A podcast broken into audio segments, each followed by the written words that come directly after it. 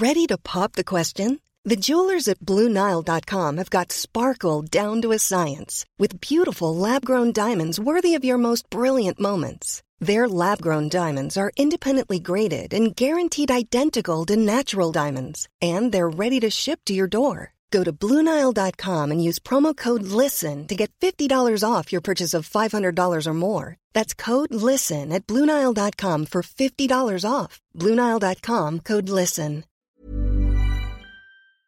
Queridos amigos de TED en Español, ahora que terminamos la octava temporada de nuestro podcast, queremos volver a compartir con ustedes algunos de los episodios que más nos gustaron.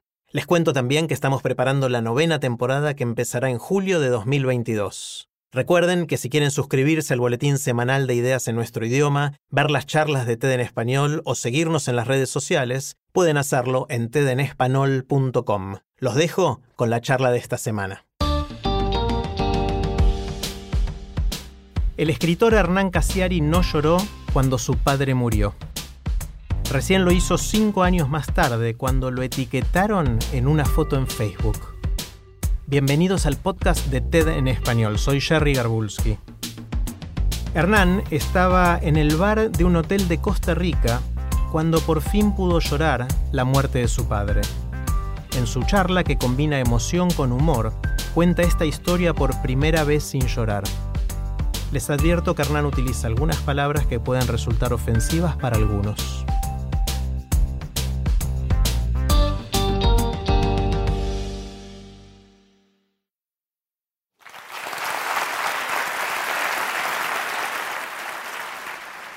Les voy a leer una cosa que me pasó hace tres años, en el año 2013,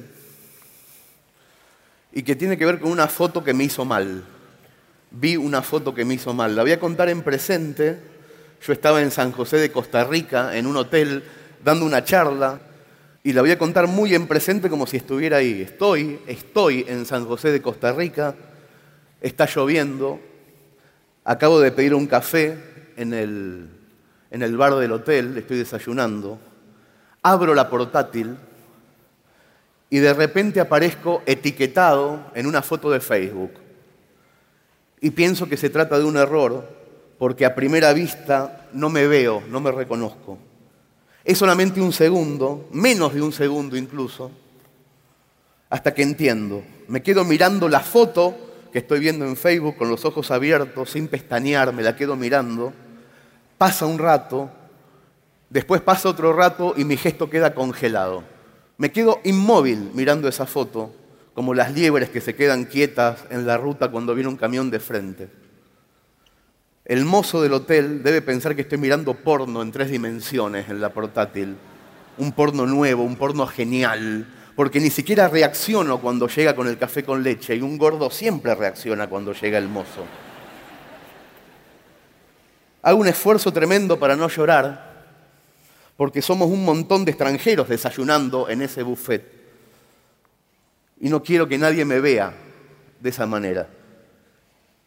Me asalta el llanto porque desde que se murió mi papá en julio del 2008 y ahora estamos en octubre del 2013 en Costa Rica, o sea, desde que se murió mi viejo cinco años antes, esta es la primera vez que veo una foto de él sin desenfocar los ojos, puto Facebook y las etiquetas intrusivas. No tuve tiempo para armar el desenfoque de ojos. Un segundo golpe me, subraya ese desconcierto.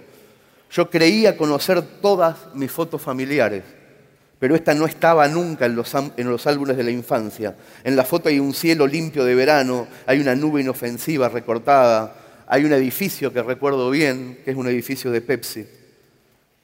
Estamos en la playa más famosa de Mar del Plata. ¿Dónde había estado esa foto todo el tiempo? Me pregunto. La respuesta es simple, en ninguna parte. Era una diapositiva de mi abuelo materno que yo nunca había visto. Mi tía Ingrid decidió digitalizar las fotos familiares antes de que el tiempo las volviera inservibles. Cuando encontró esta, se la mandó por mail a mi mamá y mi mamá la subió a su Facebook. Dos horas después yo estoy en esta mesa de Costa Rica con la guardia baja, pensando cuánto nos gusta a los gordos el buffet libre de los hoteles. y entonces la imagen me asalta sin que me pueda defender. Me pasa algo con las fotos de mi viejo después de su muerte. No me gusta verlas. Hace cinco años que las esquivo. En realidad, cuando no hay más remedio, entreveo alguna. En la entrada de casa de mi hermana hay dos fotos de mi papá. Pero antes de pasar por el pasillo de esa entrada, yo preparo muy bien el Photoshop de los ojos. Pongo el filtro Gaussian Blur al 65%. Entonces paso y la veo desenfocada, de cagazo. Ojo, no me da miedo verlo, ni es que, que me ponga inmediatamente a ser puchero. Es más parecido a una superstición no mirar las fotos de mi viejo después de muerto. Una, una, vez Dolina dijo algo en la radio que me quedó grabado. Dijo que en las fotos donde aparecen muertos queridos, los muertos saben que están muertos y te miran desde la foto con un gesto cómplice, como diciendo, ¿qué va a hacer, hermano? Así te miran. Yo no sé si es verdad, pero cuando anda cerca una foto de mi papá, yo la esquivo por las dudas. Es una forma de preservación es el mismo mecanismo que me impidió durante todos esos años pisar la casa del pueblo donde nací y en la que mi papá se murió. Las muchas veces que yo fui a Argentina, porque vivía en España, pasé de largo por mi casa de Mercedes porque quiero mantener en la memoria otras imágenes de esas habitaciones, unas imágenes más inofensivas, más cotidianas, en las que nadie se muere en el sillón del comedor. No sabría qué hacer en esa casa si la recorriera hoy, del mismo modo que ahora en Costa Rica no sé qué hacer con esta foto de Facebook, que se aparece sin preaviso, cuando ni siquiera empecé a desayunar. En la foto hay un cielo y hay un edificio que dice Pepsi, y aunque tenga tantos años, la foto para mí es una foto nueva, porque yo nunca había visto, ni antes ni ahora, una imagen en la que estuviéramos los dos tan cerca, tan al principio de nuestra historia. Puede ser enero o puede ser febrero del año 73. No más que eso. Y mi papá me tiene en brazos. En la foto yo estoy a punto de cumplir dos años y nos estamos mirando. Él me mira de frente, yo lo miro un poco de reojo. Yo ya sé que es mi papá en esa foto. Me pregunto mientras se enfría el café en Costa Rica. Supongo que sí, a los dos años uno ya sabe reconocer las relaciones intensas. Y él ¿Ya sabe que soy su hijo? Quiero decir, en el sentido más profundo y absoluto, sabe que soy su hijo. Su sonrisa parece indicar que no. Todavía no sabe que nunca voy a ser un buen tenista. No tiene la menor idea de que en el futuro se va a quedar muchas noches en vela sin saber a dónde estoy ni a qué hora volveré, si es que vuelvo. No sabe que un día me voy a ir a vivir lejos y que no voy a estar cerca cuando se muera. No lo sabe ahí. Es verano, es Mar del Plata, no tiene por qué saber eso. ¿Qué sabe de mí entonces ese hombre? ¿Qué quiere de mí esa tarde?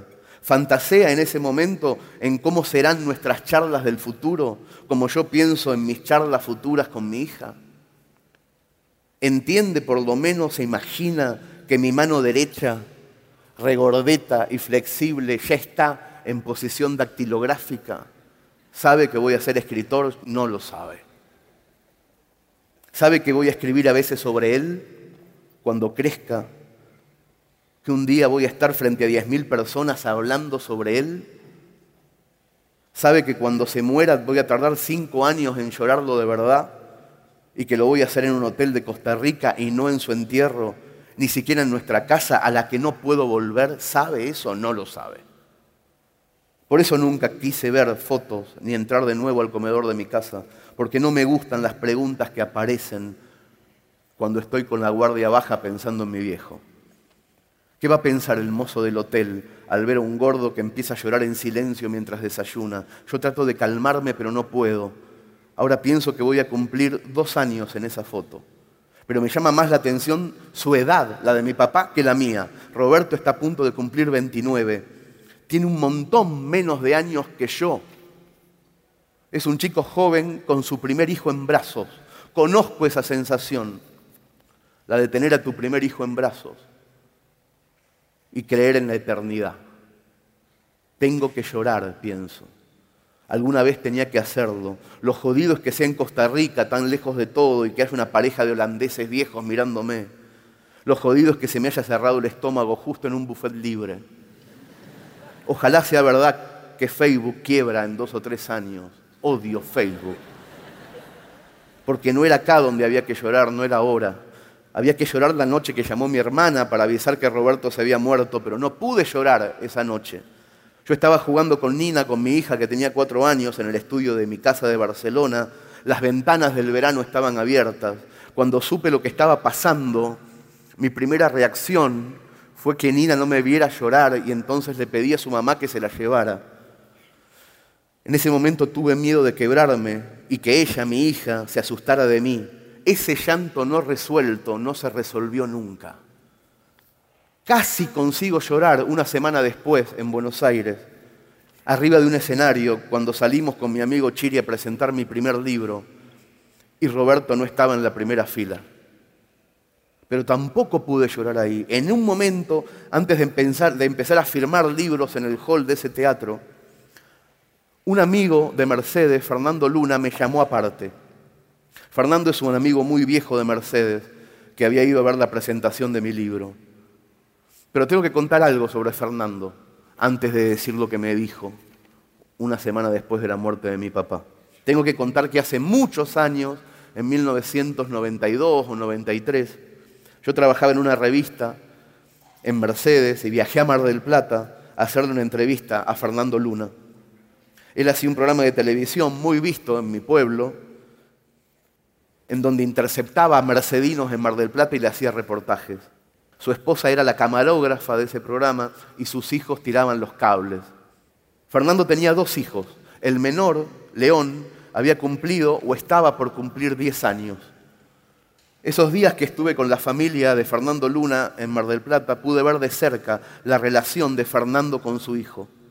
Tenían una complicidad brutal, sobre todo en temas futbolísticos, y los dos me hicieron acordar mucho a mi relación con Roberto. Una mañana Fernando me estaba contando para el reportaje que yo le hacía que había ido con su hijo León a ver un Boca Independiente por la Copa de Verano en Mar del Plata y que se perdieron con el auto y se pasaron de la cancha y llegaron recién para el segundo tiempo cuando Independiente ya ganaba 1 a 0 y después hubo un gol de Boca y lo anularon. Y Fernando me decía, no sabes qué bronca, nos perdimos el primer gol y el único que sí pudimos ver ni siquiera fue gol. Había un tipo que puteaba en la platea, que le tiró una botella al árbitro. ¿Te acordás, León? Y León lo miró al papá y le dijo, eras vos, papá. Me acuerdo de muchos pimpones entre Fernando y León, pimpones verbales entre los dos, como si los hubieran planeado de antemano. Y yo pensaba que si esos pasos de comedia eran espontáneos, estaba muy bien. Pero que si los habían preparado para hacerme reír, eran el mejor padre y el mejor hijo del mundo. Un tiempo después, creo que un año más tarde, León se murió de repente, a los 11 años, de una enfermedad fulminante. Yo vivía allá en Buenos Aires y el que me avisó de la desgracia por teléfono fue mi papá. Esa mañana cuando colgué, lloré de una manera descomunal, de una manera igual a la que había empezado a llorar en Costa Rica. Me di un ataque de llanto con espasmos cortos como hipos gigantes y creí que no iba a poder parar nunca. El modo en que mi papá, Roberto, me dio la noticia por teléfono fue demoledora. Creo que la causa de mi llanto fue esa. No dijo nada especial porque era muy tímido para las situaciones graves, pero había algo en su voz que intentaba decir, estoy asustado. Había una inflexión en el teléfono que decía, nunca me hagas eso. Pasó otro año y con Fernando Luna fundamos un periódico en Mercedes, charlamos mucho en esa época y un día me contó que la foto que está en la tumba de León la había sacado yo aquellos días de Mar del Plata y me preguntó si quería ir a ver esa foto. Yo le dije que no, aunque recordaba la foto perfectamente. Fernando también me dijo esa tarde que podían cicatrizar ciertas heridas menores después de la muerte de un hijo, pero que nunca se podía volver a ser feliz. Hacía muchos años que yo no veía a Fernando. Cuando lo vi aparecer en el hall del teatro esa noche del 2008, una semana después de la muerte de mi papá. Me llamó aparte, Fernando. Sospeché que me iba a dar el pésame, como ya había hecho otro montón de mercedinos durante esos días, pero solamente me saludó y me dijo, esta mañana te mandé un mail, ¿lo leíste? Yo le dije que no, que había estado todo el día de un lado para el otro y me dijo, léelo, Hernán, léelo. Releer ese mail, que es una especie de foto verbal, me iba a servir de mucho tiempo después en una habitación de Costa Rica para calmar el borbotón de llanto. Ese mail decía así, lo escribió Fernando y decía, la semana pasada yo salía de comprar un disco de Sabina en el centro de Mercedes y me crucé a la librería para ver si ya había llegado tu libro. Y en el cordón de la vereda estaba tu viejo con tu libro en la mano. El tipo estaba mirando la vidriera porque el librero había puesto un montón de libros tuyos apilados, como si fueras un bestseller. Un día Nina, tu hija, va a ser grande y vos vas a entender mejor esto que te cuento. Te lo escribo y se me pone la piel de gallina, gordo, como si estuviera en la bombonera. Nos pusimos a hablar con tu viejo. Creo que me dijo que Chichita me estaba buscando para ir al teatro a verte y en un momento se hizo un silencio. Ahora me doy cuenta de que yo quise decirle algo y no encontré las palabras. Yo quería decirle a tu papá que siempre te vi como un gordito terrible. Yo quería decirle que siento un placer enorme cuando en Boca aparece un jugador nuevo y en la tercera jugada vaticino este va a ser un crack, este en boca la va a romper. Me pasó con Riquelme, con Bati, me pasó con Márcico y hace unos años me pasó con tu hijo, Roberto. Eso le quise decir, pero no le dije nada. Igual él debe haber entendido algo, porque las personas también somos instinto. Por eso me miró a los ojos como hacía tu viejo medio de costado y me dijo, bueno, nos encontramos en el teatro en Buenos Aires. Créeme que nunca hablé tanto con él de cosas importantes como esa mañana. Después, y esto lo sé ahora porque creo en Dios y porque no tengo un hijo que escriba libros porque el mío se fue antes, confirmé que tu viejo era un gran tipo. Y eso, gordo, es mucho más difícil que escribir libros. Cuando me fui, él se quedó ahí, enfrente de la plaza, con tu libro en la mano, mirando la vidriera.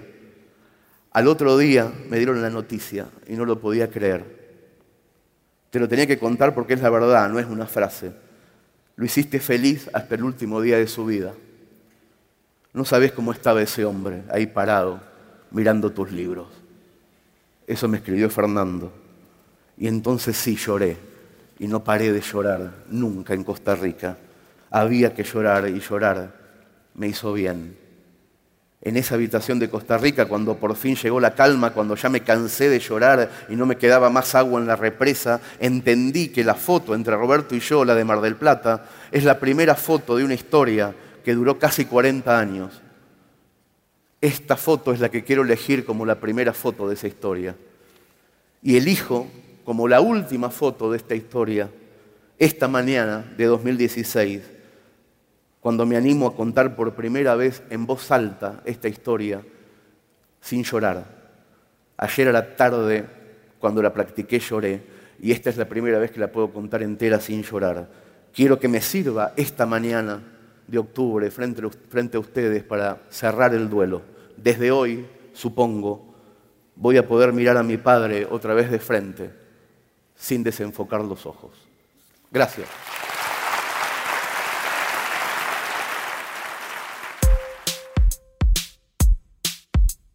Para que no se pierdan ningún episodio de TED en español, suscríbanse en Spotify, en Apple Podcast o donde prefieran escuchar. Soy Jerry Garbulski y los espero en el próximo episodio.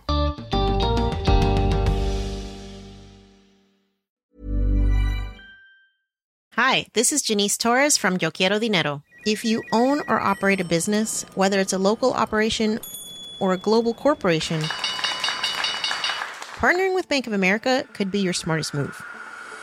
By teaming with Bank of America, you'll enjoy exclusive digital tools, award winning insights, and business solutions so powerful you'll make every move matter.